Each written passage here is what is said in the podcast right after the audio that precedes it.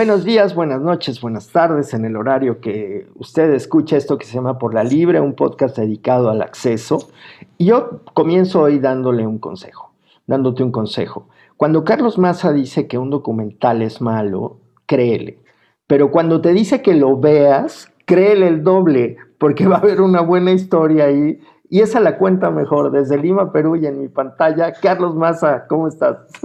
Hola Alex, muchas gracias por la, por la bienvenida. No sé si tengas razón, pero efectivamente dimos con un, documental del año 2017, eh, estadounidense, elaborado por, no me acuerdo el nombre del, director, se los vamos a poner después por escrito, pero elaborado por un eh, entrepreneur, un emprendedor que había sido demandado por infringir una patente al subir su app de, eh, de simulación de vuelo, es un piloto aviador que hizo una app de simulación de vuelo, la subió a Google Store y fue demandado por subir su app a Google Store.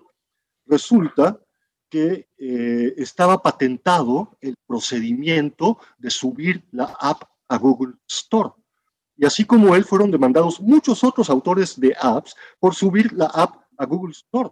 Entonces, él empezó a investigar porque eh, resulta que existe un mundo que se llama el de los trolls de patentes, los patent trolls, trolls de patentes, que son estudios de abogados que se valen de cualquier patente absurda, que son muy numerosas en los Estados Unidos, para demandar incautos por arriba y por abajo, por todas partes.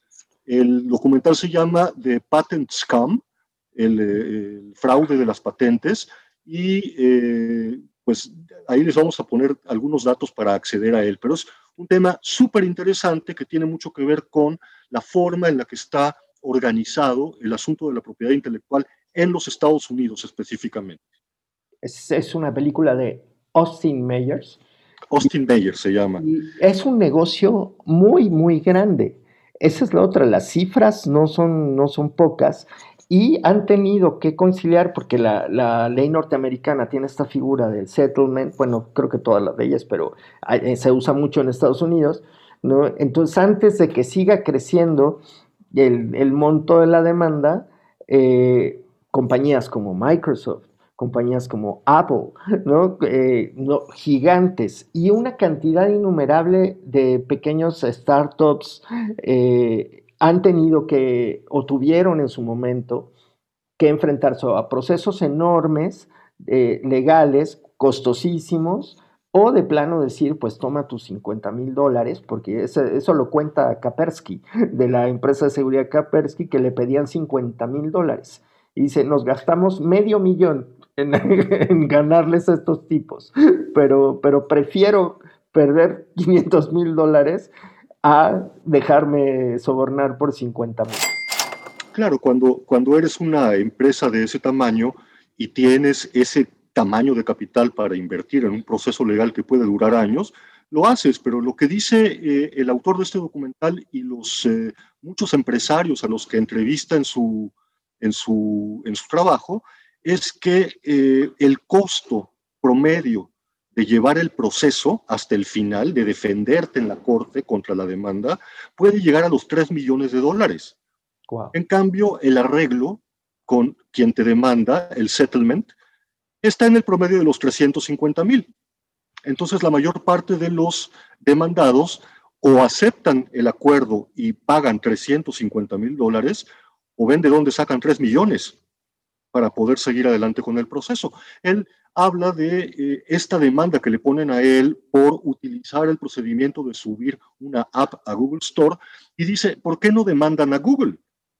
Porque Google sí tiene los 3 millones y a estos estudios de abogados que son depredadores, los troles de patentes, eh, lo que les eh, importa es llegar a el acuerdo con estas personas que les pagan 300 mil, 250 mil, 350 mil dólares como license fee, como tarifa de licencia por el uso de una patente. El mecanismo es encontrar un hueco, ¿no? Hay personas en ese documental que fueron eh, demandadas por usar su escáner, por ejemplo, ¿no? Para una cosa de su negocio. Cosas verdaderamente absurdas, pero según cifras de Forbes, eh, en 2007, un 87% de los demandados habían llegado a acuerdos. 87%. Es increíble. El tipo de patentes con las que se están realizando estos procesos son tan absurdas, tan absurdas como, por ejemplo, eh, alguien patentó el movimiento lateral de un columpio. Los columpios se mueven de atrás para adelante. Bueno, alguien patentó el movimiento lateral del columpio, de izquierda a derecha. Patentó el movimiento lateral del columpio. Y entonces, si un niño, una niña en el parque se mece de ladito, tiene que pagar licencia. Alguien más patentó, y se muestran los papeles en el documental, el palito que le avientas al perro para que te lo traiga. Patentaron el palo del perro. Entonces, si tú utilizas un palo y se lo avientas al perro en el parque para que te lo traiga de regreso, tienes que pagar licencia. Esos son los casos extremos y obviamente eh, las demandas de los troles de patentes no han llegado a esas patentes, no están utilizando esa patente para demandar, pero sí utilizan, por ejemplo, la patente que alguien desarrolló y ellos compraron para eh, describir cómo se presenta una noticia en un sitio web. Cuántas palabras tiene la cabeza, cuántas palabras tiene el primer balazo, cuántas palabras el resumen inicial, antes de soltar el texto, está patentado. Y entonces un sitio web que utiliza esa estructura de presentación de sus noticias tiene que pagar de licencia a este troll de las patentes, por ejemplo, o el que ya decías tú, Alex, hace un momento, de usar el escáner. Tú tienes tu escáner en tu casa y alguien desarrolló un procedimiento, un software que te permite escanear directamente al email para enviar el documento escaneado de manera automática. Está patentado, no puedes escanear directamente a un email.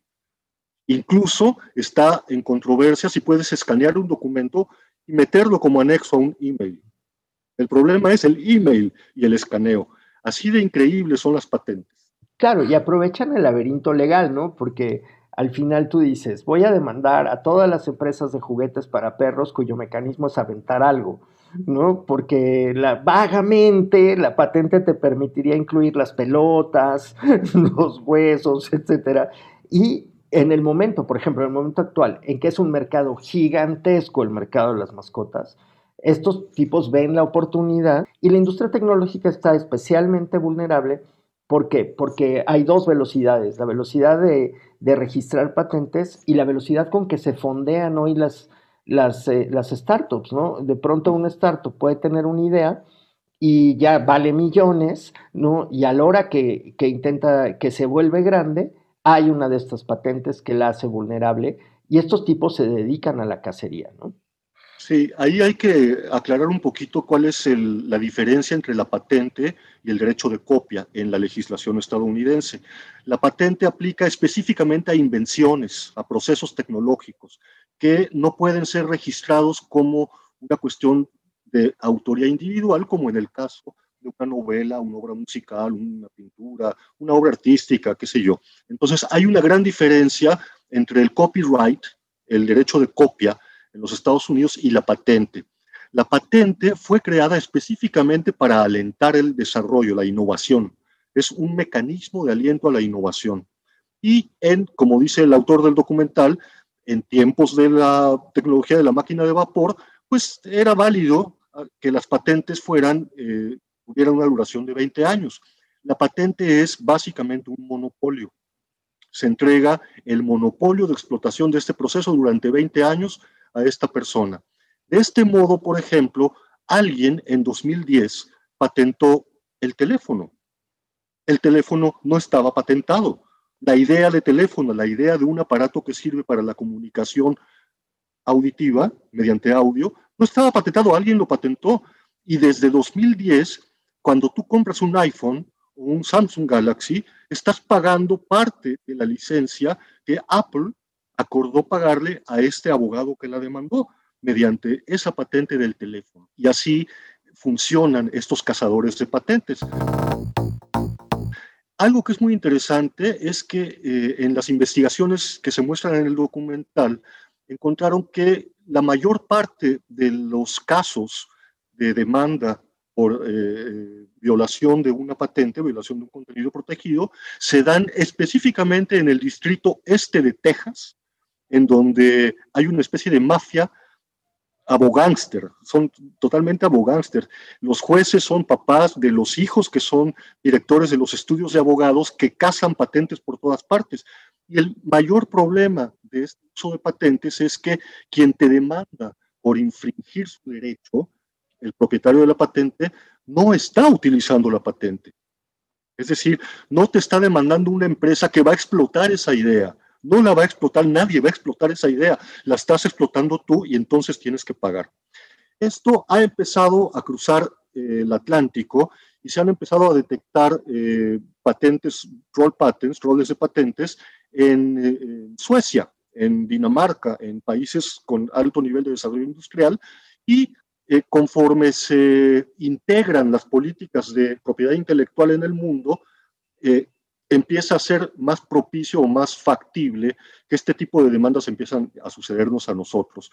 En el caso de eh, América Latina, estamos casi todos, con la excepción de Chile, Bolivia, Venezuela, Cuba, Haití, estamos casi todos los países ya incorporados en una estrategia global de eh, administrar la propiedad intelectual tal como lo hacen los estadounidenses. Y entonces la bola de nieve del troll de patentes viene para acá. Aunque el, escenario hoy para Latinoamérica es una escasez de patentes, ¿no? Los, eh, no, no, producimos eh, tanta innovación tecnológica y, digamos, no somos tan apetitosos, aunque algunas de las llamadas multilatinoamericanas, las grandes empresas como una de cosméticos Natura, por ejemplo, que tiene una gran cantidad de patentes eh, que le permite renovar, de hecho, su portafolio de producto eh, continuamente. El problema con la patente es que asigna, genera la posibilidad de un monopolio. La patente en sí es una especie de instrumento legal que tienen los países para saltarse sus propias leyes, como era la patente de corso en la época de los piratas, que la reina de Inglaterra le daba una patente de corso al rey, asalta todos los barcos de España que puedas y es legal, ¿no? Eso es una patente. En el caso de nosotros, que vivimos en economías en las que no es posible establecer monopolios, o no debería de ser posible establecer monopolios, las patentes funcionan como monopolios y en el caso de los Estados Unidos duran 20 años. Entonces, la primera demanda es reducir la duración de las patentes a 5 años y la otra demanda que hacen estas personas es eliminar la idea de patente y supeditar toda creación, innovación, todo invento al mismo criterio que el derecho de copia, el derecho de autor. Y entonces se evitaría ese loophole, ese vacío legal. Esos, esas lagunas donde nadan muy agustamente muchos tiburones. Si no lo ha hecho, eh, cheque el capítulo de los bots del copyright, donde platicamos de otra variante del abuso de las figuras de propiedad eh, por parte básicamente de despachos legales, ¿no? que, se profesionalizan en esa manera de sacar dinero, ¿no? sin, sin innovar, sin invertir, sin, sin, generar industria de ningún tipo, excepto la que les permite estos, esta, aprovechar las condiciones legales para, para sacarle dinero a grandes corporaciones, a pequeños negocios por igual. Y es un, temas que seguiremos tratando aquí. Eh, yo nada más les recuerdo que se pueden poner comentarios de voz en Anchor. Nos morimos de que alguien lo haga. Y bueno, tenemos una página en Facebook, cuenta en Instagram también para dialogar, debatir, este, que nos señalen todas las imprecisiones legales que podamos estar cometiendo o eh, nos sugieran temas. De eso se trató hoy eh, por la libre. Muchas gracias, Carlos. Pues muchísimas gracias por la atención puesta al tema de hoy. Mucho cuidado. Este, con, cuando sobre todo desarrolladores de software, cuando realicen sus programas, revisen muy bien eh, el, eh, el, directorio de patentes de su país para evitar que les vaya a caer encima un troll de patentes, porque son peligrosísimos, son abogánsters que están atrás de ti. Muchas gracias. El ID de Por la Libre es una producción de Masas on the Beat.